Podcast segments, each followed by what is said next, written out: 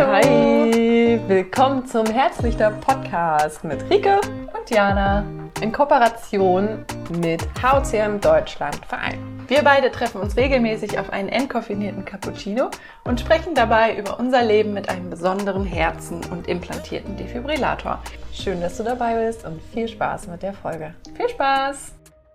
Los geht's! Wir sind heute hier mit Dr. Angelika Batzner und freuen uns sehr, dass es geklappt hat. Ähm, wenn du magst, zu Beginn, stell dich gern einfach einmal vor, wer du bist und was du machst. Ja, sehr gerne. Vielen Dank, dass ich heute da sein darf. Also, wie schon gesagt, mein Name ist Angelika Batzner. Ich bin Fachärztin für Innere Medizin und Kardiologie. Und mein Herzensthema sind Menschen mit dicken Herzen, also mit hypertrophen Kardiomyopathie und natürlich auch den Erkrankungen, die so ähnlich aussehen ja, diese Herzensangelegenheit hat mich jetzt schon ein bisschen mehrere Kliniken äh, gebracht und auch zu ganz tollen Menschen. Nicht nur tollen Patienten, sondern auch tollen Kollegen. Und ja, das ist, das bin ich. Ja, wie schön, wie schön, dass es so deine Herzensangelegenheit ist. Darüber wollen wir ja auch heute sprechen. ähm, ja. Zu Beginn haben wir immer eine Frage für all unsere ähm, Podcast-Gäste und Gästinnen. Wenn dein Herz eine Farbe hätte, welche Farbe hätte dein Herz und warum?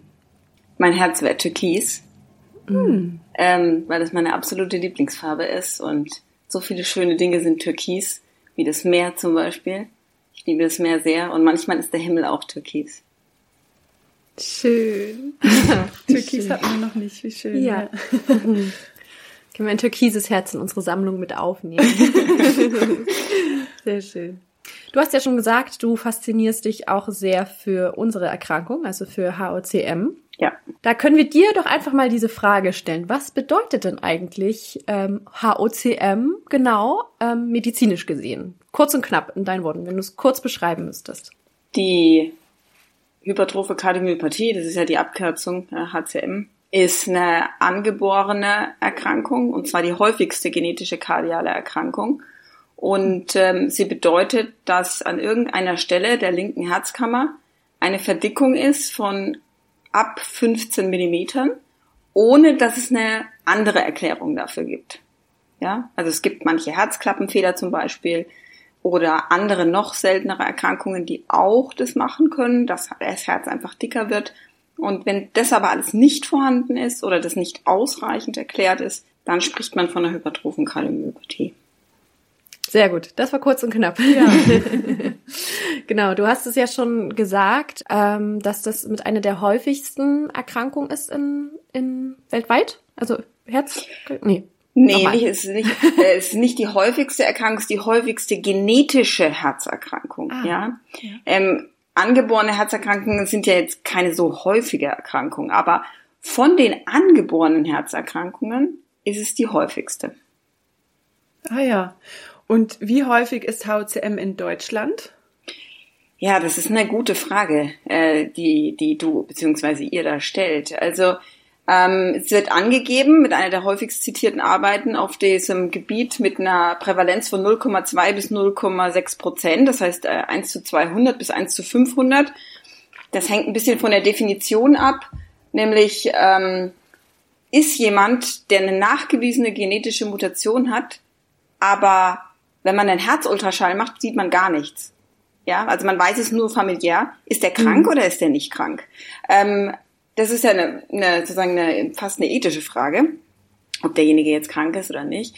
Aber es 0,2 bis 0,6 Prozent ähm, ist letztlich das, was die Wissenschaft hergibt, wobei das bezieht sich auf mehr oder weniger eine große Studie und die hat, wie soll ich sagen, ähm, ein paar Schwächen. Ja, das ist nämlich eine Studie, die leider nur ähm, bis Ende 30 Menschen äh, eingeschlossen hat und ähm, wir wissen heute, dass viele auch erst später erkranken und das heißt, das ist wahrscheinlich ist sie viel häufiger die Erkrankung, aber wir haben keine besseren Daten und deswegen sind das die Daten, die wir haben. Also es sind mindestens eine halbe Million Leute in äh, Deutschland, um auf die Frage zurückzukommen, aber vermutlich sind es mehr. Und wie kommt es jetzt, dass du so fasziniert bist von der hypertrophen Kardiomyopathie?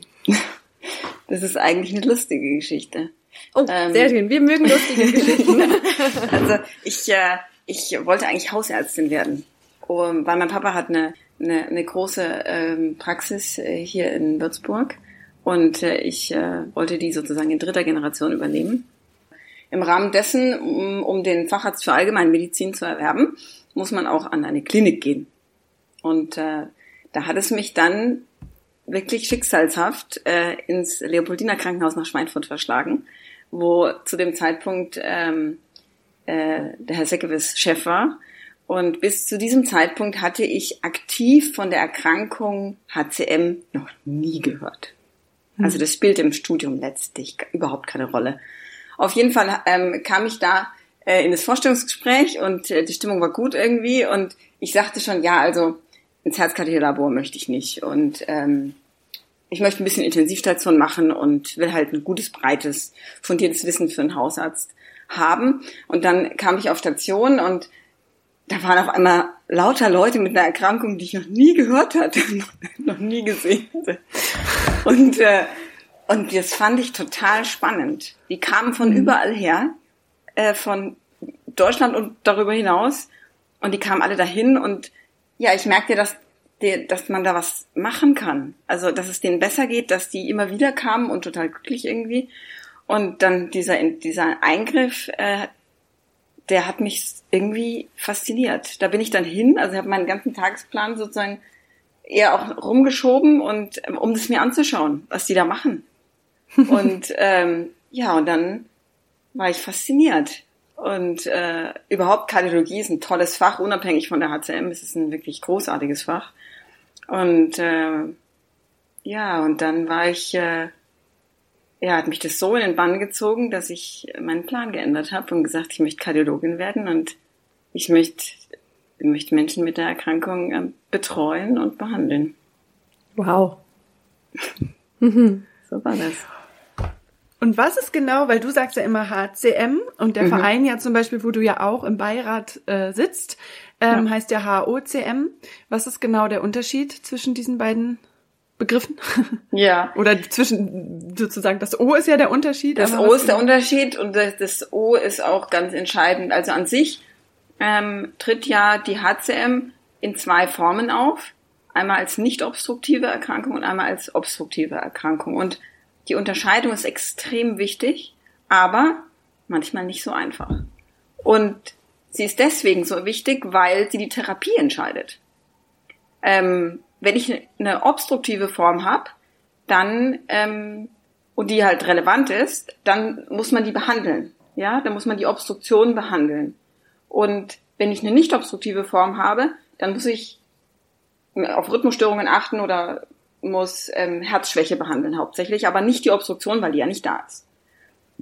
Und deswegen ist ähm, die, die Unterscheidung so wichtig, weil man manche Medikamente auch bei der obstruktiven Form auf gar keinen Fall geben darf, aber bei ah. der nicht obstruktiven Form unbedingt geben sollte. Ah, interessant. Ja, deswegen ist es mhm. wirklich, wirklich wichtig, die Unterscheidung von den beiden. Deswegen sage ich HCM, ähm, weil das letztlich beide für mich ähm, umfasst. Hm. Und äh, Obstruktion, also du das Obstruktive, bezieht sich das quasi auf diese Verdickung oder ist, äh, ähm, bezieht sich das eigentlich auf, das, auf was anderes, dieses Obstruktive? Ähm, das Obstruktive bezieht sich bedingt auf die Verdickung. Ja, ähm, was ich gemerkt habe, ist, dass Patienten sich sehr an der Dicke des Herzens festhalten, will ich fast sagen. Ja, mhm. sie versuchen einen Zusammenhang herzustellen zwischen ähm, der Dicke des Herzens und der Schwere der Erkrankung. Ich kann das total verstehen, weil das sind so Zahlen, die wirken irgendwie fassbar und jetzt ist es ein Millimeter mehr als bei der letzten Kontrolle. Bin ich jetzt kränker als letztes Jahr? Diese, also die Denke kann ich total gut verstehen. Aber es gibt eigentlich keinen ganz direkten Zusammenhang zwischen der Obstruktion und der Herzmuskelverdickung, weil das kommt darauf an, wo die Verdickung äh, beim einzelnen Patienten in der linken Herzkammer ist und was sie bedeutet dafür, wenn das Herz pumpt, was es ja ständig tut. Ähm, also ob das quasi, ich sage manchmal so, salopp zu den Patienten, ob die Herzmuskelverdickung im Weg rumsteht oder nicht. Hm. Ähm, deswegen, ich habe Patienten, ähm, die haben, sagen wir mal, 18 Millimeter, wo man sagt, ja, das ist zu dick. Und ich habe Patienten, die haben 40 Millimeter, aber der, der die Obstruktion hat, ist der mit den 18 Millimetern. Ja? Mhm. Und der mit den 40 Millimetern hat keine Obstruktion. Das ist kein zwingender Zusammenhang. Ah ja. Mhm. Und genau, du hattest es, glaube ich, ganz am Anfang auch mal gesagt. Ab wann ist es sozusagen ein krankhaft verdickt? Also ab was ist, was ist eine normale Größe von, von der Herzscheidewand und was ist verdickt? Mhm. Ab wann spricht man von einer, äh, ja, von einer HOCM zum Beispiel? Mhm. Also generell sagt man größer gleich 15 Millimeter an irgendeiner Stelle in der linken Herzkammer. Also nicht nur mhm. die Herzscheidewand, es kann auch ja. die Außenwand sein oder an der Herzspitze zum Beispiel sein. Mhm. Man muss hier aber, wenn man es genau betrachtet, ähm, nachfragen, ob der Patient jemand in der Familie hat, der schon eine hypertrophe Kardiomyopathie hat. Dann ähm, ist äh, die, die, die Grenze nämlich niedriger. Da ist sie schon ja. bei 13 Millimetern. Also das ist so generell, ja. Prinzipiell ist es aber manchmal nicht so einfach, so wie oft in der Medizin, ja. Mhm. Ähm, nämlich in der Regel haben die Patienten nicht nur eine Erkrankung, ja. In der Regel haben die noch zum Beispiel Bluthochdruck oder noch eine, eine Klappenverkalkung, ja, gerade wenn sie ein bisschen älter sind. Und dann ist manchmal die Unterscheidung gar nicht so trivial, ja. Außerdem ist es nicht so einfach bei Frauen oder bei Kindern, weil Frauen in der Regel kleiner sind als Männer und Kinder auch. Mhm. Und natürlich die, die Herzgröße und die Herzdicke ähm, ist schon irgendwie ein Verhältnis zur Körpergröße. Das heißt, ich nehme jetzt mal genau die Grenze, 15 Millimeter bedeutet für einen zwei Meter großen Mann was anderes für, wie für eine 1,50 Meter große Frau. Mhm. Relativ ja. gesehen. Ja, absolut. Und, ähm, und von daher ist es dann auch manchmal gar nicht so einfach. Und gerade bei den kleineren Frauen ist aus meiner Sicht häufig auch die 15 Millimeter fast ein bisschen viel. Ja. Und bei uns war es jetzt ja nun so, wir hatten ja, bei uns wurde das ja sehr früh erkannt, also bei mir drei Wochen nach der Geburt bei Rike. Als ich fünf Jahre war. Als du fünf Jahre mhm. alt warst, genau. Weil das eben bei uns ja so stark war. Also bei mir war es eben ähm, schon am Echo, auf dem Echo hörbar, beim Echo hörbar und natürlich auch sehbar, weil das bei uns schon oder bei mir mit drei Wochen schon halt über vier Zentimeter war ähm, also 40 Millimeter. Wie ist es? Damals wurde uns gesagt oder wurde meiner Familie gesagt, dass das halt unglaublich selten sei. Mhm. Ähm, und bei dir war es ja ähnlich, mhm. ne? Und alle waren immer so ganz fasziniert und haben dann teilweise kamen dann irgendwie noch andere Ärzte und Ärztinnen rein, um irgendwie hm. gucken, gucken Sie mal und so. Ja. Äh, ist das so, dass das, dass diese Dicke sehr selten ist? Ähm, oder damals war, vor 30 Jahren. Äh, oder generell die ganze Erkrankung. Also dass, dass das damals noch so eine große auch Unsicherheit bei den Ärzten und Ärztinnen hervorgerufen hat. Vor 30 Jahren. mhm. Ja, also wenn man sich alle Patienten mit einer hypertrophen Kardiomyopathie anguckt, dann ähm, ist das Durchschnittsalter aller Patienten Mitte 50. Ja, das sind aber alle dabei. Wow. Und ähm, natürlich gibt es auch Kinder, Kleinkinder mit einer hypertrophen Kardiomyopathie und die haben dann meistens auch den schwereren Phänotyp. Also Phänotyp heißt, mh, hm, man kann es nicht übersehen. Ja, mhm. also selbst wenn ein Anfänger dann einen Herzultraschall drauf hält, sagt, das ja. stimmt ja so nicht. Ja. Mhm. Ähm, das ist meine Erfahrung auch, dass, dass Kinder in der Regel, wenn sie erkranken, dann auch die ja eine schwere ausgeprägte Erkrankung haben. Aber das sind die wenigsten. Die meisten sind erwachsen und mhm. sind im Schnitt Mitte 50. Auch in allen Studien, die rund um, rund um den Globus gemacht werden zur ähm, hypertrophen Kardiomyopathie und auch egal, welche Zielsetzung die haben, ob das Studien sind, ähm, wo es um operatives Vorgehen geht, um medikamentöses Vorgehen geht, um Ablation, also Alkoholablation geht. Die sind alle im Schnitt Mitte 50.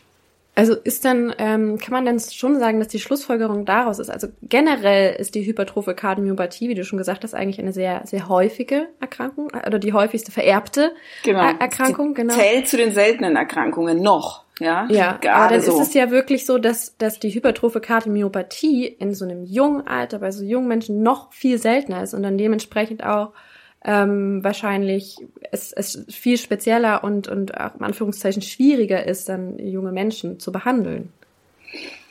Hm. Oder? Was, wie würdest du das einschätzen? Also, dass sie schwieriger zu behandeln sind, würde ich jetzt nicht unbedingt sagen.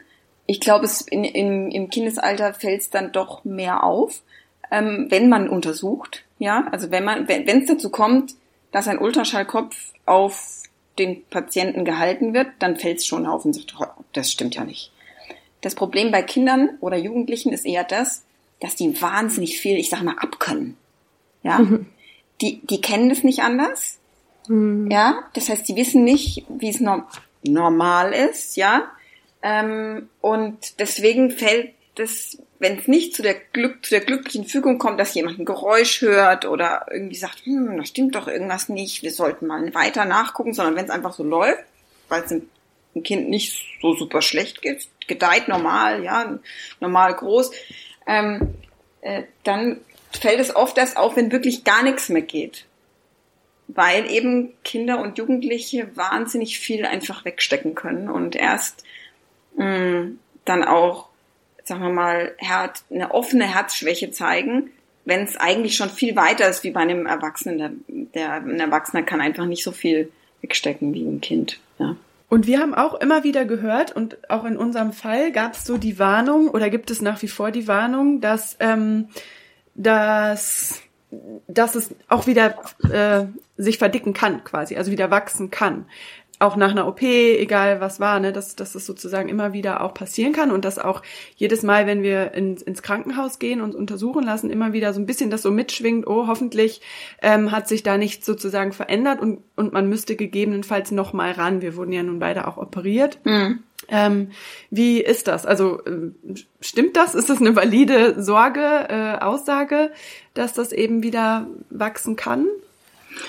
Also wenn man, wenn man eine obstruktive Form hatte, sag mal, wir reden jetzt mal von behandelten Patienten, ja. ähm, und der ist entweder operiert oder mit einer Alkoholseptumablation behandelt worden, dann ist es so, dass an der Stelle, wo entweder ja geschnitten wurde oder Alkohol ähm, gespritzt wurde, sage ich jetzt mal so ganz salopp, an der Stelle wächst nichts mehr. Ja, aber die Erkrankung ist ja immer noch da. Die Therapie ist ja keine Heilung, ja. Das ist ja eine genetische Erkrankung. Ich kann ja die Gene nicht austauschen. Ähm, das heißt, theoretisch kann es an einer anderen Stelle im Herzmuskel weiter wachsen und das sind wir wieder vom, beim Anfang. Wenn das dann wieder ungünstigerweise dem Blutfluss im Weg steht, dann kann man auch wieder eine Obstruktion haben. Mhm. Das hm. sind aber der, es ist der kleinere Anteil der Patienten. Gesetzt mhm. den Fall, ist es vorher eine optimale Therapie erfolgt. Ja, davon gehen wir jetzt mal aus. Und mhm. ähm, das heißt, der, bei einem kleinen Anteil ist es so, dass die dann wieder eine Obstruktion kriegen, meistens dann ähm, an einer etwas anderen Stelle. Mhm. Äh, und äh, dann kann man die Behandlung auch wiederholen, wenn ich jetzt von der Alkoholseptumablation spreche. Theoretisch kann man natürlich auch nochmal operieren. Ähm, ja, also das, das wäre meine Antwort darauf, ja. Es kann sein, aber es ist selten. Und kann man das beeinflussen als Patientin? Ich würde sagen, irgendwelche Studien darüber, sozusagen, ist, sind ähm, die Myektomie im, im Verlauf erfolgreicher also oder die, die ja. oder genau oder die die Ablation. Also gibt es da irgendwas, irgendwelche, ja, aufgrund von Studien, die da irgendwelche Hinweise drauf geben? Obwohl ich ja wirklich äh, gerne Alkoholablationen mache, sage ich jedem Patienten ganz klar, beide Therapien führen zu sehr guten Langzeitergebnissen wenn der, der es macht, kann. Deswegen kann ich nicht sagen, die Operation ist alles oder die Alkoholablation ist alles, sondern man muss gucken, wie der einzelne Patient erkrankt ist. Also was ist das gesamte Krankheitsbild und man muss es verstehen. Man muss den Mechanismus der Obstruktion verstehen, was ist alles beteiligt, um dann dem Patienten die richtige Therapie anzubieten. Ähm, und das bedeutet auch für den Einzelnen, dass man sagt, man würde eher eine Ablation machen, also eine Alkoholablation machen, oder eher eine Myoktomie machen. Die langfristigen Ergebnisse sind, wie gesagt, wenn derjenige, der es macht, das kann, gut. Und zwar bei beiden. Manchmal steht einem die eine oder die andere ähm, Behandlungsmethode nicht zur Verfügung. Ja, also bei sehr kleinen Kindern ähm, und Jugendlichen, die noch nicht, sagen wir mal, ungefähr so groß sind wie Erwachsene, da geht die Alkoholablation nicht. Hm. Die muss man operieren. Hm. weil das Material, was wir für die, ähm, für die Ablation benutzen, ähm, einfach äh, eine gewisse Körpergröße bedarf. Sonst kann man es nicht nehmen, dann ist es zu mhm. groß. Und um nochmal auf die Frage zurückzukommen, kann man, kann man das dann als Patient oder Patientin beeinflussen, dass das nochmal wächst oder liegt es wirklich nur an denjenigen, der das macht, also dem Arzt oder der Ärztin, äh, wie das, wie der Verlauf ist? Hm. Also der, der Verlauf ist zum einen sehr individuell und für seine Gene kann man nix. Ja, das ist, das ist das erste, was ich sagen möchte. Aber jetzt kommt ein großes Aber. Nämlich, die Gene können wir nicht beeinflussen. Aber wir wissen, dass äh, Risikofaktoren wie Übergewicht, Diabetes, arterielle Hypertonie, das sind alles Faktoren, die von sich aus eine Herzmuskelverdickung machen, die man aber sehr wohl beeinflussen kann. Und wenn man die entweder besser einstellt oder gar nicht erst aufkommen lässt, ja, dann hat man schon eine Beeinflussungsmöglichkeit und zwar eine, die funktioniert, ja. Und von daher äh, würde ich sagen, haben wir schon ein paar Fäden in der Hand, ja, an denen mhm. wir arbeiten können. Und wenn jemand eine Erkrankung hat, dann sage ich das auch immer so. Schauen Sie, dass Sie, dass Sie normalgewichtig bleiben, dass Sie keinen Zucker so weit möglich entwickeln und dass Sie, wenn Sie einen Blutdruck haben, einen Bluthochdruck, den auch einstellen. Weil damit kann man schon was beeinflussen, ja. Hm. Das sind ja zum Glück Themen, wo wir jetzt nicht betroffen sind, oder? ja. ja. Ja, aber die meisten, die meisten schon, gell? Ja. Also, ja. diese, diese Begleiterkrankungen sind so häufig. Mhm. Ja, ich kann mir gerade vorstellen, auch gerade, sag ich mal, im, im fortschreitenden Alter genau. ist es ja dann auch häufiger und auch ist ja auch teilweise normal, dass man im Alter zunimmt. Ne? Genau, wenn man nichts macht, dann nimmt man zu. Genauso der Blutdruck, der steigt ja. auch im Alter. Ja. Ähm, aber da, da sage ich immer ein besonderes Augenmerk drauf haben, ab und zu mal messen, ähm, damit man es halt rechtzeitig erkennt und dann nicht irgendwie jahrelang mit dem hohen Blutdruck rumrennt noch zusätzlich. Total. Und auch gut zu wissen, dass man am Ende ja auch was machen kann um genau. für seine Gesundheit. Es gibt einem ja auch so ein bisschen ja, wieder ja. Kontrolle über eine Situation der Ohnmacht. Selbstwirksamkeit. Ja, Selbstwirksamkeit. Ne? Also, ja, genau, das ist das Wort, ja. Selbstwirksamkeit. Mhm. Und das ja. ist auch psychisch, glaube ich, ganz wichtig. Ja, ja. Ja. Ja, total. Und auch darüber hinaus, ähm, also über so Sichtbares quasi, wie zum Beispiel Übergewicht oder Bluthochdruck, was man ja auch sieht, also messbar ist, äh, ist es ja für uns zum Beispiel auch so, dass wir für uns gemerkt haben, dass es uns ja auch total gut tut, einfach wirklich da ganz bewusst mit umzugehen und eben auf unsere Grenzen zu achten. Äh, ne? Wir meditieren ja auch viel, ähm, weil wir einfach gemerkt haben, dass das bringt uns auch in eine gewisse Selbstwirksamkeit und in, in ja ein Gefühl von, boah, ich, ich kann schon auch irgendwie was beeinflussen, ähm, wie es mir halt geht psychisch, äh, wenn ich damit einen guten Umgang finde. Und das ist einfach nicht immer leicht und unser Weg äh, über so viel ja, Meditation äh, hilft uns, hilft uns beiden da total. Ja. Mhm. Ich glaube ja auch nicht nur Meditation, so generell in die bewusste Entspannung zu gehen, ja. ist, glaube ich, so wichtig bei unserer Erkrankung. Also das nicht nur also generell ist es für jeden Menschen wichtig, aber ja. das ist so eine, so eine Erfahrung, die wir beide teilen, ist einfach diese schnellere Erschöpfung. Die ist einfach immer noch da. Mhm. Auch, auch nach einer OP und auch wenn es uns sonst gut geht. Ähm, und sich dann aber auch bewusst, schon bevor man sozusagen eigentlich total ausgebrannt ist, mal bewusst diese, diese, in diesen Entspannungszustand zu kommen. Das ist was, was, was wir merken, was, was wirklich einen Unterschied macht. Ja, ja weil wir einfach nicht so in dieser Leistungsgesellschaft so mitrennen können, ne? wie es mhm. einfach viele machen und auch viele von einem verlangen, ähm, da irgendwie bewusst seine eigenen Grenzen achten zu können und, und die auch einfach äh, zu kommunizieren und zu spüren und eben schon vorher, wie du sagst, mhm. äh, da in die Ruhe zu gehen. Ja, ja, vor allem jetzt auch gerade euch, aber den meisten hat ja im Patienten sieht man die Erkrankung nicht an. Mhm. Das ist ja. das, genau. Ja. Und wir das, werden oft überschätzt. Ja. Genau, die denken sich, ja, was stellen die sich da so an? Was soll das? Ja. ja. Und das, ist, das macht, ist, die, das macht die Krankheitsverarbeitung, die Krankheitsakzeptanz und das Sehr Leben schwierig. mit der Erkrankung für die Patienten so schwierig. Ja. ja. ja. Was magst du so an, an HCM-PatientInnen? Was mag ich so dran? ähm, mm, naja, es ist eine, es ist eine Erkrankung, wo man was machen kann, wenn man den Patienten komplett erfasst. Also einmal das Erfassen selber vom Patienten hat was von Detektivarbeit und vom Begreifen. Also das habe ich irgendwie Spaß dran. Mhm. Ähm, und wenn man dann sozusagen das Puzzle zusammengesetzt hat, dann kann man was machen und dann sieht man, wie es dem Patienten besser geht. Und das ist, ähm, mhm. das ist toll. Mhm, das ist bestimmt auch ein gutes Gefühl als ähm, behandelnde Ärztin zu sehen, man, man hat der Person auch wirklich geholfen. Genau. Oder? Und dann man kann die, und vor allen Dingen auch, dass man sie begleiten kann. Also das ist nicht nur, mhm. ähm, ich sage jetzt ein ganz plattes Beispiel, ähm, ein Patient hat einen Harnwegsinfekt, also eine Blasenentzündung auf Deutsch, dann gebe ich ein Antibiotikum und dann ist es wieder gut. Ja, das, damit habe ich ja auch was getan und der Patient freut sich auch, ja. Aber ähm, das ist eine, eine sozusagen eine Erkrankung, man begleitet den so auf dem Weg und man sieht ihn immer wieder und ähm, ja, geht mit ihm so irgendwie durchs Leben durch. Das, ähm, ja. Ja, das ist voll schön, das dass du das so sagst, weil äh, für uns ist das ja auch auf der anderen Seite sozusagen, ist es ja auch total wichtig und schön, wenn man eben wirklich eine Ärztin oder einen Arzt hat, der einen eben auch wirklich begleitet, der wirklich jahrelang mhm. halt an der Seite steht oder die.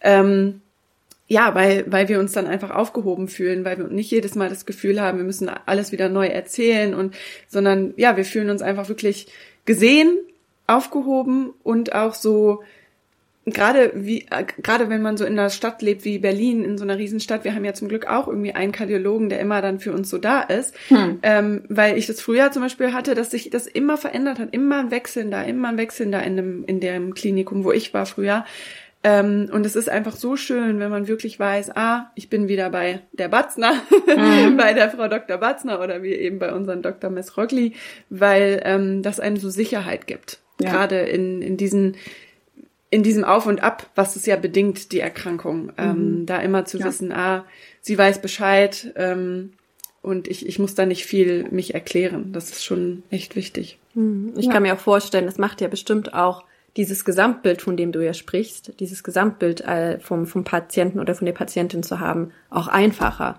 Als wenn man sich quasi neu vorstellt und dann muss man quasi erstmal noch den ganzen Verlauf verstehen, die, die, die Krankheit oder den, das ganze, ja, das ganze Bild eben mhm. von. Und auch den Menschen dahinter. Person, ne? ja. Genau, das, das, der Mensch dahinter ist, ähm, ja, ist ein nicht unerheblicher Teil des Ganzen. Ja. ja das macht ja dann auch aus, weil da dann so eine Art Beziehung entsteht.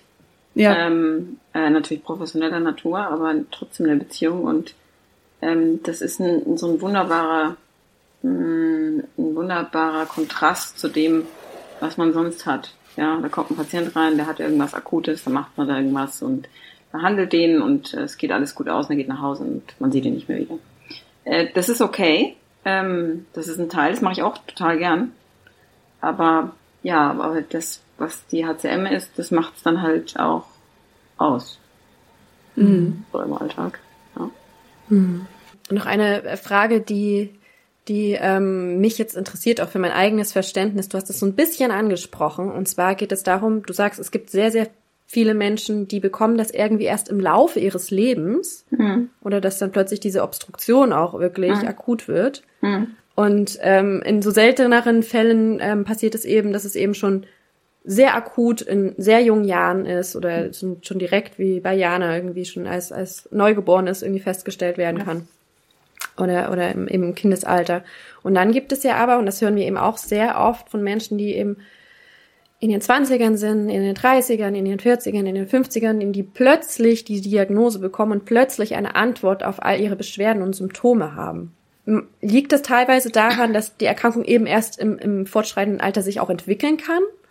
Oder liegt es auch teilweise daran, dass, dass ja, viele die, die Symptomatik falsch deuten? Beides.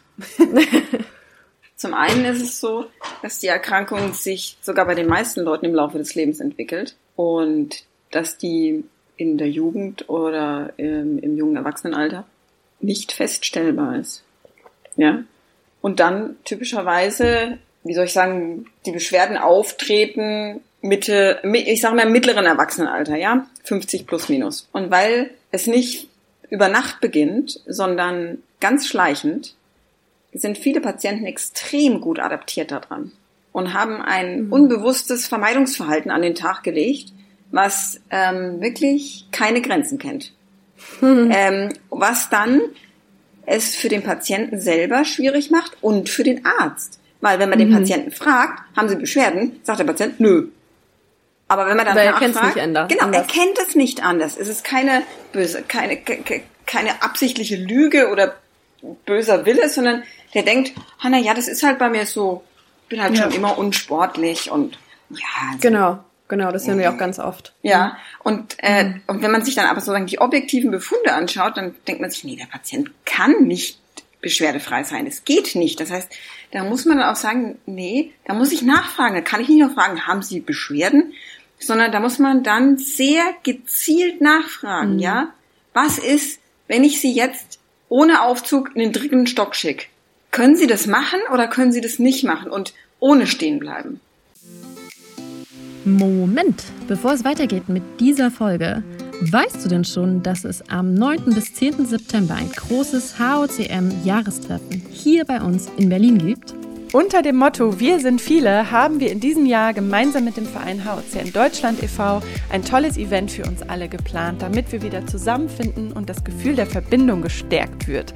Dich erwarten am 9. September informative Fachvorträge von Expertinnen und Experten und alles Wissenswerte rund um HOCM und HCM, zum Beispiel zum Thema herzgesunde Ernährung oder auch zum aktuellen Stand bei Mavacamten, dem neuen Medikament. Außerdem werden interaktive Workshops stattfinden.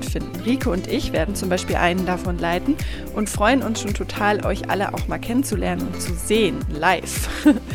ähm, ja, und dann gibt es natürlich auch noch ein Abschlussessen und wir lassen den Abend gemeinsam in einer Bar um die Ecke ausklingen. Und wer da noch möchte, kann am nächsten Tag noch mit uns ein bisschen auf der Spree rumschippern. Da werden wir noch eine kleine Bootsfahrt machen und das alles mitten im Herzen von Berlin. Weitere Infos dazu findest du auf unserem Herzlichter Instagram-Kanal und alle Infos zur Anmeldung findest du auch nochmal in unseren Show Notes. Wir freuen uns auf dich. Und weiter geht's mit der Folge. Ein Beispiel jetzt aus, das, aus dem letzten oder vorletzten Jahr hat ein Patient gesagt, ja, äh, nee, er hat keine Beschwerden, er kann in den sechsten Stock mit der Treppe gehen. Naja.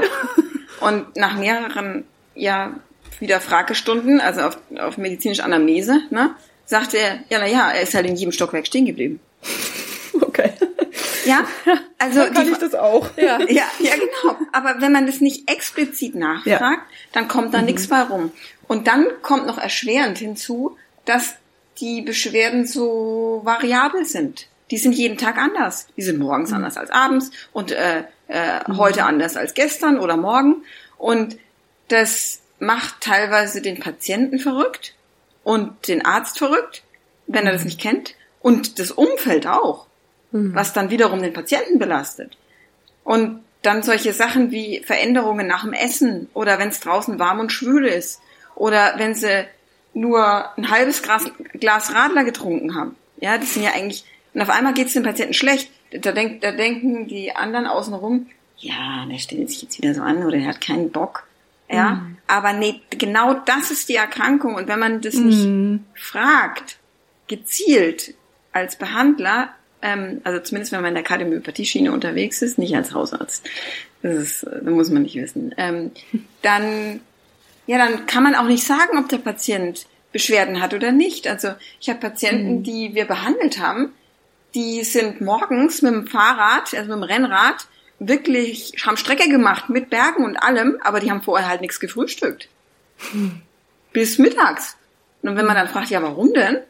Dann, ja, na ja, dann, dann kann ich einfach nichts mehr machen am Tag. Also dann habe ich keine Lust und dann esse ich halt mittags, habe mich dran gewöhnt. Weil danach kann ich nämlich leider gar nichts mehr machen. Ähm, und das, sozusagen, das ist für den Patienten völlig normal, aber das ist, das ist nicht normal. Und Ja. was ist der dann? Hat er dann Luftnot oder nicht? Morgens kann er am Berg hochfahren, aber mittags kommt er die Treppe nicht runter, ja? Das, das ist nicht so einfach. Die Klassifikationen, die da in der Medizin sind, die sind sehr starr. Und da passen diese Patienten mit der Erkrankung eigentlich gar nicht rein, weil es so unterschiedlich ist. Mhm. Wurde das schon mal überlebt, überlegt oder gibt es da vielleicht sogar ähm, solche, solche Art Fragebögen? Also ich kenne das jetzt so ein bisschen aus der psychiatrischen Diagnostik, die dann auch so ein bisschen helfen sollen, ein besseres Gesamtbild äh, zu, zu, zu finden. Würde das nicht auch Sinn ergeben, direkt einen Fragenkatalog zu entwickeln, der genau auf sowas abzielt, um, um eben genau solche solche blinden Flecke vielleicht besser, besser zu verstehen? Ah, absolut. Also ähm, im Moment äh, arbeiten wir daran an so einem Fragebogen, weil wir cool. kennen die Fragen und ja. versuchen ja. den dann auch ähm, zu validieren gegen andere Erkrankungen, weil man ist ja schön, wenn man Fragen hat, aber man muss die natürlich dann auch auf ein festes Fundament stellen und ob nicht andere ja. Erkrankungen die gleichen Probleme haben. Da mit also, reinrutschen. Ja, genau, ja. mit rein. Und wenn, wenn, da muss man auch wissen, welche Erkrankungen mit reinrutschen. Mhm. Ja. Aber ja, da sind wir aktuell dran an so einem Fragebogen, ja. Mhm. Und wenn man dann doch die HCM oder HCM festgestellt hat bei eben Menschen, ähm, egal ob jetzt jung oder alt, was sind verschiedene Behandlungsmethoden? Nach, noch mal einmal so äh, grob gesagt, ähm, wir haben ja jetzt schon ein paar angesprochen, aber noch mal so, ja, einmal so quasi eine kleine Info, was, was kann man alles machen? Was ist da für eine, für, für eine Bandbreite? Mhm.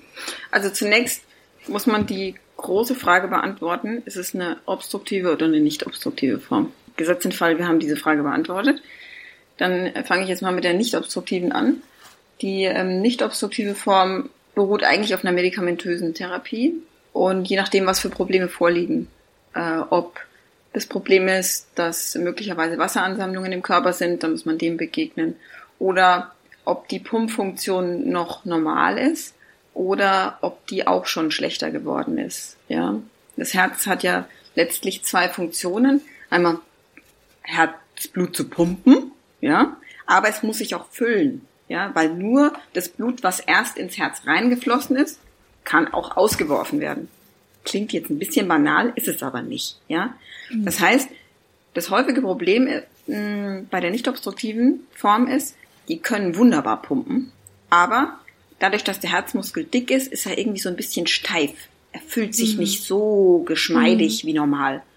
Das heißt, dass doch eine Herzschwäche da ist, aber die Pumpfunktion normal ist. Das heißt, ähm, die Füllung ist gestört und das macht dann auch Symptome, Beschwerden und auch eine Leistungseinschränkung. Und je nachdem, was sozusagen vorliegt, ob es äh, auch schon die Pumpfunktion mit beeinträchtigt oder nur die Füllungsfunktion ist, gibt man andere Medikamente. Das ist die nicht obstruktive Form. Dann die obstruktive Form adressiert zunächst die Beseitigung dieses Druckunterschiedes, des sogenannten Gradienten. Ja, das ist ja, der Gradient bedeutet nichts anderes als einen Druckunterschied zwischen der linken Herzkammer und der Schlagader. Das mhm. ist ja mhm. der Weg, den das Blut nehmen soll.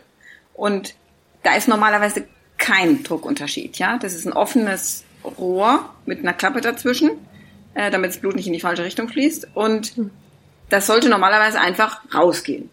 Und mhm. das tut's bei der obstrukt obstruktiven Form nicht. Und dann geht es darum, diesen Druckunterschied, der letztlich eine Mehrarbeit fürs Herz bedeutet, ja, es arbeitet ja die, die ganze Zeit gegen diesen Wulst an, gegen diesen Druckunterschied, muss immer mehr arbeiten als eigentlich nötig, ja. Mhm. Vor allem, je mehr der Patient sich anstrengt, umso schlimmer wird's. Ja, man kann es auch nicht wegtrainieren oder warten oder sowas, ja, ja. sondern das wird, das geht nicht weg. Und da geht es darum, den Gradienten zu behandeln. Da gibt's letztlich zwei Wege aktuell. Man kann entweder eine Herzoperation machen oder einen Kathetereingriff machen, die sogenannte Alkoholablation, wo man da letztlich durch Alkoholeinspritzung, allerdings sehr kontrolliert und gezielt, einen kleinen Herzinfarkt macht. Klingt martialisch, ja, ist mhm. aber eine total geniale Idee, weil Herzinfarkte machen, dass die Herzwand dünner wird, also auch die Herzinfarkte, die keiner haben will. Und dieses, sozusagen diese, diese Charaktereigenschaft eines Herzinfarktes macht man sich zunutze, um einen gezielten kleinen kontrollierten Herzinfarkt zu machen an der Stelle, wo das Herz zu dick ist und dem Blutfluss im Weg steht. Und dann schrumpft es an der Stelle, nicht sofort, es braucht Zeit und dann gibt es auch den Weg wieder frei. Und was ist die Entscheidung zwischen diesen beiden, also Myoktomie, also Herz-OP oder ähm, Alkoholablation? Was, wann macht man was? Also als allererstes, wenn ich jetzt eine, ähm, eine obstruktive Form habe, dann gucke ich erstmal, ob die Medikamente okay sind. Ja, es gibt nämlich, wie ich vorhin ganz zu Beginn schon mal gesagt habe, Medikamente, die darf man bei der obstruktiven Form nicht geben. Die machen sozusagen die Sache schlimmer. Das sind ähm, okay. aber Blutdruckmedikamente in der Regel, die an sich, sagen wir mal, in der Blutdrucktherapie einen festen Stellenwert haben. Das heißt, die setze ich bei Blutdruckpatienten total gerne ein und die sind super. Nur nicht bei HCM. Mhm. Das heißt, der erste okay. Schritt wäre, die bösen Medikamente erstmal wegtun und dann gucken, wie es ist. Bei immerhin einem Drittel der Patienten reicht das. Dann ist der Gradient weg. Und man Krass. hat weder eine Operation noch eine Ablation gemacht. Mhm. Wenn ich das jetzt gemacht habe und dummerweise ist der Gradient immer noch da, dann muss ich mir überlegen, was sind die Begleiterkrankungen von dem Patienten? Hat der vielleicht auch noch ein Klappenproblem? Ja, vielleicht ist ja eine Herzklappe kaputt bei ihm. Zusätzlich. Oder hat er eine Durchblutungsstörung am Herzen? Also gerade so Mitte 50, 60 hat man auch als HCM-Patient Erkrankungen, die jeder andere auch haben kann, wie ähm, Gefäßverstopfung am Herzen, ja, die sogenannte koronare Herzkrankheit. Wenn da zusätzlich noch was vorhanden ist und vielleicht eine Bypass-Operation nötig wäre, dann kann man das ja in einem machen, ja. Dann wäre ich wieder eher bei der Operation. Mhm. Wenn das aber alles nicht der Fall ist, sondern wenn ich, sagen wir mal, nur eine HOCM habe, dann kann man eher zu einer Ablation greifen aus meiner Sicht, weil es halt einfach der kleinere Eingriff ist. Wenn nicht gleich der nicht unkompliziertere. Also die haben beide, man muss wissen, was man tut, ja. Aber es ist natürlich der minimalinvasivere Eingriff und wenn es sonst keinen anderen Grund gibt, dann würde ich ähm, zur Ablation greifen, ja.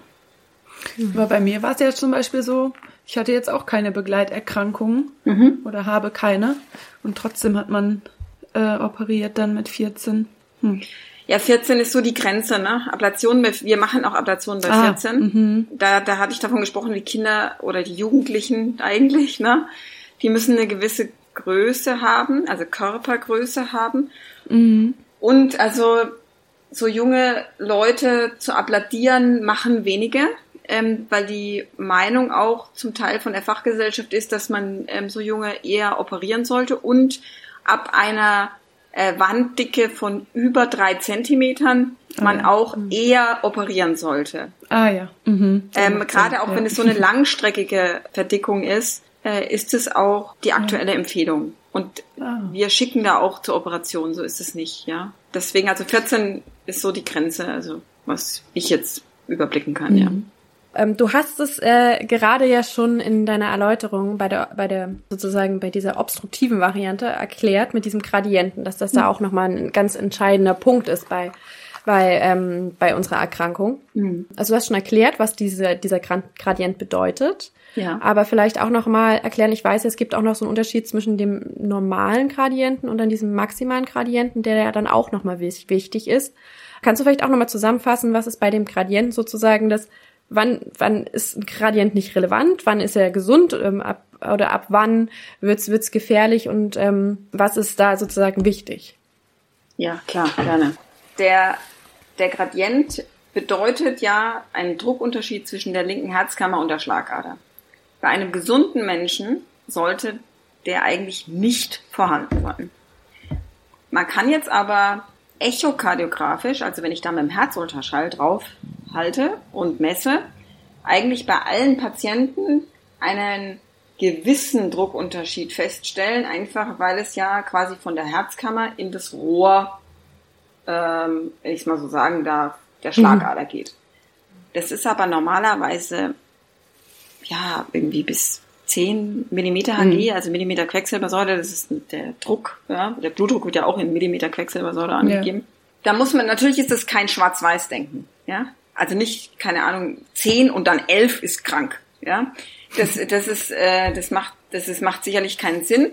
Wenn man ähm, sich äh, die Leitlinie anguckt, die sagen, dass ein Druckunterschied ab 30 Millimeter Hg in Ruhe beziehungsweise 50 mm Hg unter Belastung nicht mehr normal ist.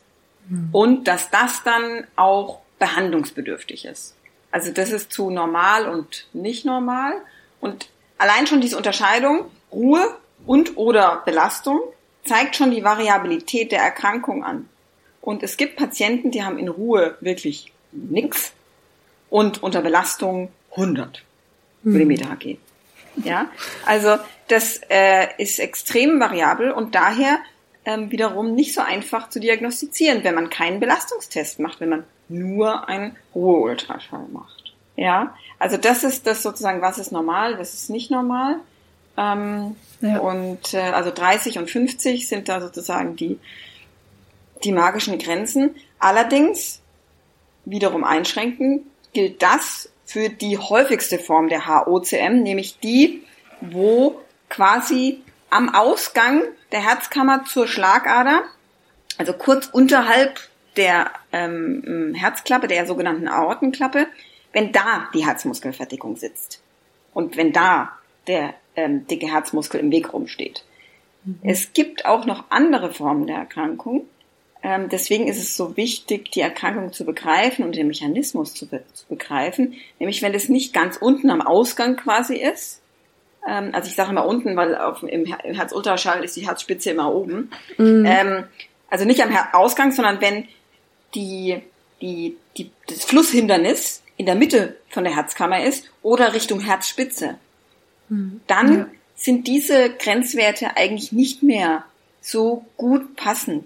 Ähm, aus meiner Erfahrung ist es so, dass äh, gerade in der Mitte oder Richtung Herzspitze auch geringere ähm, Druckunterschiede bereits einen Unterschied machen und auch Beschwerden machen können.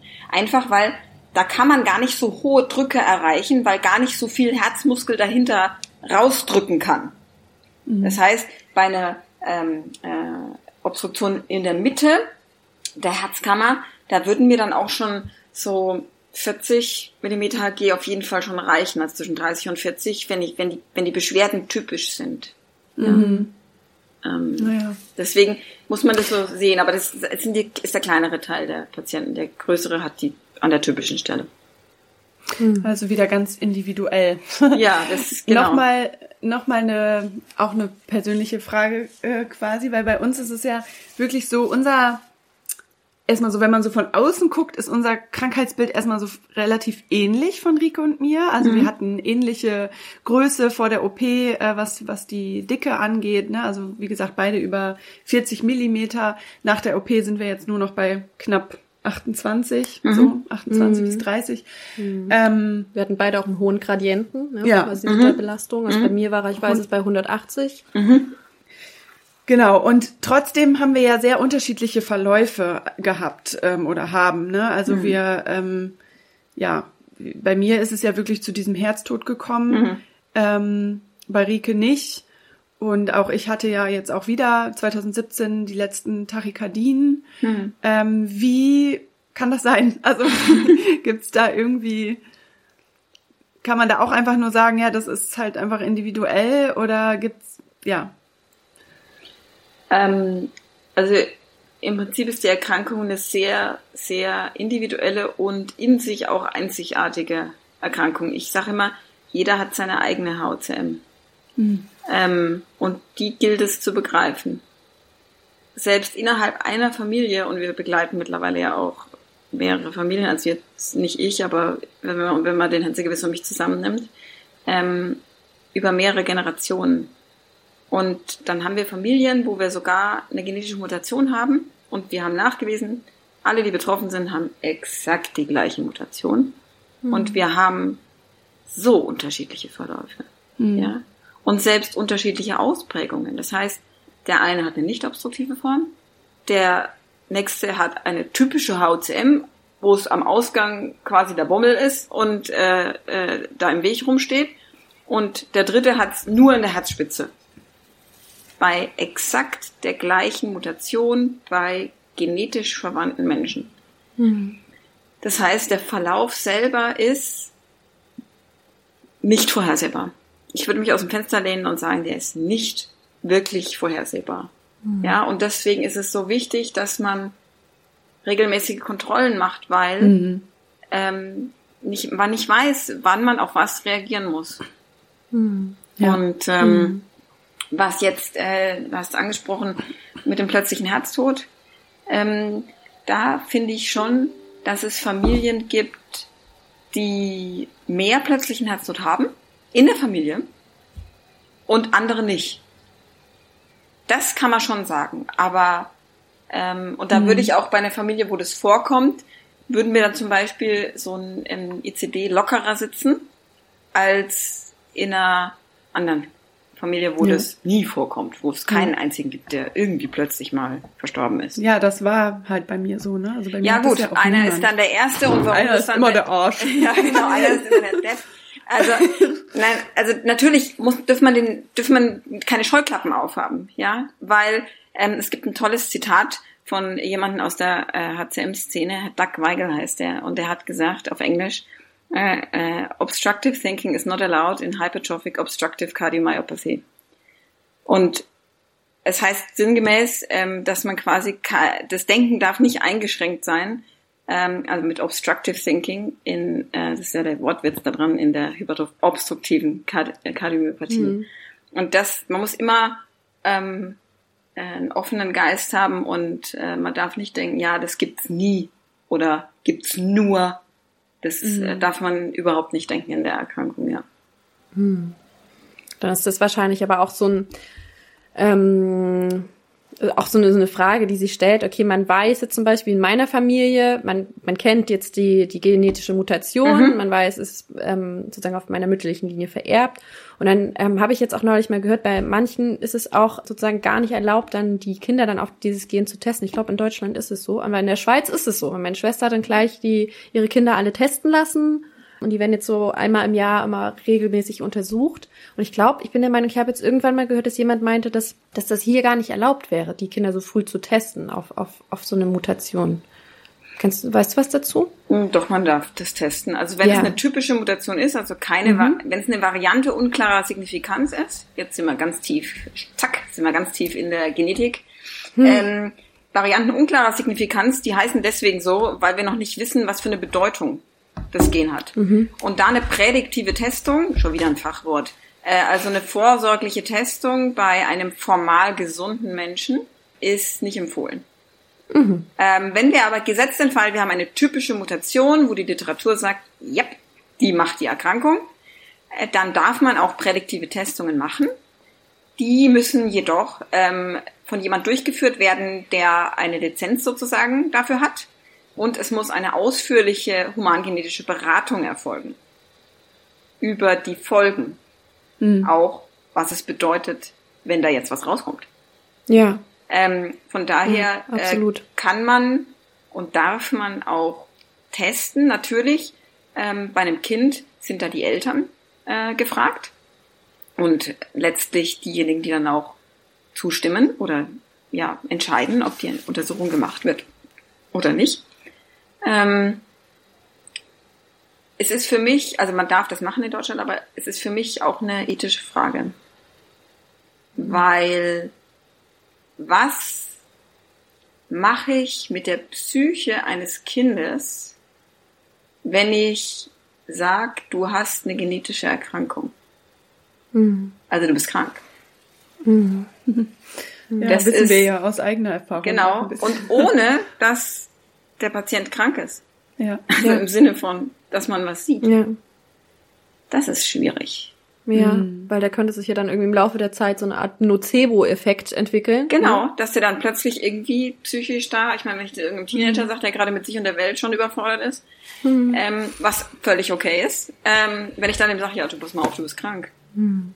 Das finde ich mhm. schwierig, aber letztlich ist es eine Entscheidung der Eltern. Also wir haben natürlich auch Familien, die direkt ganz ihre ganzen Kinder, selbst Kleinstkinder durchgetestet haben und dann wissen wir jetzt, dass irgendwie das zweijährige Kind die Mutation trägt, kann man sagen, ja, okay, das wissen wir jetzt und dann geht man halt häufiger zum, zum Arzt, ja. Mhm. Ähm, das ist letztlich, da gibt's kein richtig oder falsch. Ich mhm. kläre Eltern immer so darüber auf und mache auf die Problematik aufmerksam, was man macht mit einem genetischen Test bei einem formal gesunden Menschen. Mhm.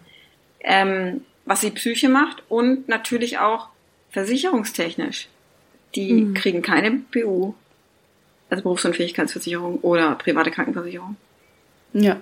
Mhm. Ähm, obwohl wir nicht wissen, haben wir vorhin gesagt, ne? Wir wissen überhaupt mhm. nicht, was der Verlauf Ob's, ist. Ja, genau. Ob die jemals wirklich erkranken ja. oder ob die, keine Ahnung, mit 85 Mal äh, äh, ein bisschen Herzschwäche dann haben, wo vielleicht ich mhm. auch dann Herzschwäche habe. Das ja. ist ja, das ist einfach schwierig und das ist eine wichtige, mh, mm, ja, eine wichtige Sache, die man mitbedenken muss. Wenn man es dann trotzdem macht, ähm, ist es okay und da stehe ich auch dahinter. Äh, aber das muss man einfach bedenken. Also ich versuche eigentlich den Leuten immer zu sagen, man soll vielleicht warten, bis der oder diejenige mitentscheiden kann. Also zumindestens sagen wir mal 16, 18. Mhm. Ob er ja. das wirklich oder sie, ob sie es wirklich wissen wollen. Ja. Oder, weil ansonsten kann man ja alle drei bis fünf Jahre zum Kardiologen gehen. Mhm. Ja. Genau, ja. ja, also bei denen, wo keine typische Mutation gefunden wird, die müssen das ja eh, eh machen. Ja, das heißt ja nicht, dass man sagen, ähm, die Augen verschließt und sagt, ich will nicht wissen, ob mein Kind krank ist. Man kann ja zu Kontrollen gehen. Nur wenn man die mhm. genetische Information hat, dann ist sie da. Dann steht sie im Raum. Und dann ja. Mhm. ist es vielleicht auch eine Belastung. Für manche ist es aber auch eine Erleichterung. Ja, muss man auch sagen. Wenn sie sagen, okay, ich habe das jetzt, gut, ich bin jetzt nicht mehr sozusagen unsicher, habe ich es oder habe ich es nicht, ich habe es jetzt, okay, ich gehe zur Kontrolle, alles okay. Ja. Mhm. Die gibt's auch. Also die kommen her und sagen, mein Bruder hat es, ich will wissen, ob ich das auch habe. Ja. Mhm. Ja. Mhm. Ja, und dann am Ende ist es ja genauso, wie du sagst, ähm, ist ja auch so die, der Umgang dann damit und deswegen finde ich es gut, dass du dann auch sozusagen auch darüber aufklärst, was auch psychologisch auch einfach auch für einen Effekt haben kann, mhm. ähm, darüber aufzuklären und sich einfach bewusst zu machen, im Fall unserer Krankheit, es ist einfach individuell. Es gibt da kein, kein so das ist der einzige Verlauf und das ist die einzige Behandlungsmethode und das ist jetzt sozusagen dein Leben mit der Krankheit. Das kann man eben nicht sagen und deswegen da immer wieder sich dafür zu sensibilisieren. Es ist immer wieder, also es steht nichts in im Feststein gemeißelt. Ja, es ist nichts in Stein gemeißelt. ja. Nee. Und äh, eine der ersten Dinge, also wenn jemand zu mir kommt, Erstvorstellung, irgendwie Diagnose vor ein paar Wochen oder so, ähm, die sind dann natürlich auch häufig sehr verunsichert. Oder auch wenn ich, manchmal muss ich es auch per Telefon erstmal machen, weil unsere Vorlaufzeiten in der Ambulanz irgendwie viel zu lang sind. Ähm, dann eine der wichtigsten Sachen ist, ähm, gerade bei denen, die so Mitte 50 sind oder so, wo es dann rauskommt, also das typische Alter, da sage ich, die, die haben dann ja plötzlich auch Angst äh, zu sterben, ja, wenn man das Internet mhm. aufschlägt, alles ist voller plötzlichem Herztod. Ähm, mhm. Dann sage ich, also overall, wenn man sich alle behandelten HCM-Patienten anguckt, hat die Erkrankung eine sehr gute Prognose, ja, fast normal. Ja, ja. So, verglichen mit der gesund, gesamt, gesunden Gesamtbevölkerung. Natürlich gibt es schwere Verläufe, die nicht normal alt werden, aber im, im Schnitt, ja, bei einer erkannten Erkrankung und behandelten Erkrankung werden die normal alt. Und allein wenn ich schon mal sage, ja, also es hat eine gute Prognose, man kann was machen, dann sind viele schon so ähm, erleichtert, ja, ja. Ähm, und ich finde es ja. schlimm, wenn da so Angst gemacht wird. Das finde ich ja. nicht gerechtfertigt. Wirklich nicht. Mhm. Ja. Das ist ein schöner, äh, ein schöner Schluss, Schlusssatz. das ist eine gute Prognose. Es ist, ja, es hat eine gute sagen wir ja auch Botschaft. Immer, genau, das sagen wir ja auch immer. Wir, und wir hatten ja wirklich auch krasse Verläufe sozusagen. Genau. Und trotzdem geht's uns so gut jetzt. Ne? Und klar, es gibt immer Auf und Abs auf jeden Fall. Das ist halt, das ist halt Teil des Lebens. Aber genau. trotzdem ähm, geht's uns gut. So. Mhm. Ja. Und das ist ja wichtig. Das, das Wichtige ist erzählt, wie geht's, geht's dir jetzt in diesem Moment? Ja. Genau. Und was in der Zukunft ist, weiß eh keiner. Ja, ja eben richtig. Das ist mal unabhängig von allem. Super. Super. Dann Wunderbar. Vielen Dank dir, dass du dir die Zeit genommen hast, unsere Hörerinnen und Hörer äh, nochmal wieder aufzuklären und äh, wichtige genau. Infos zu geben. Ja, ähm, wir werden deine, deinen Kontakt sozusagen in unseren Show Notes ähm, hinterlassen, falls äh, jemand da draußen jetzt zuhört und sagt, er würde sich gerne mal bei dir beraten lassen und von dir behandelt werden. Wenn wir das dürfen, bestimmt, oder? Angelika? Absolut, na klar. Ja, Vielen genau, Dank, dass, ich, äh, dass ihr mich eingeladen habt und dass ich hier sein ja, durfte. Das, äh, sehr, sehr schön. gerne. Sehr, sehr gerne. Okay. Gut, dann ähm, vielen Dank dir. Ja, Dankeschön. Danke. Du bestimmst den Rhythmus deines Lebens.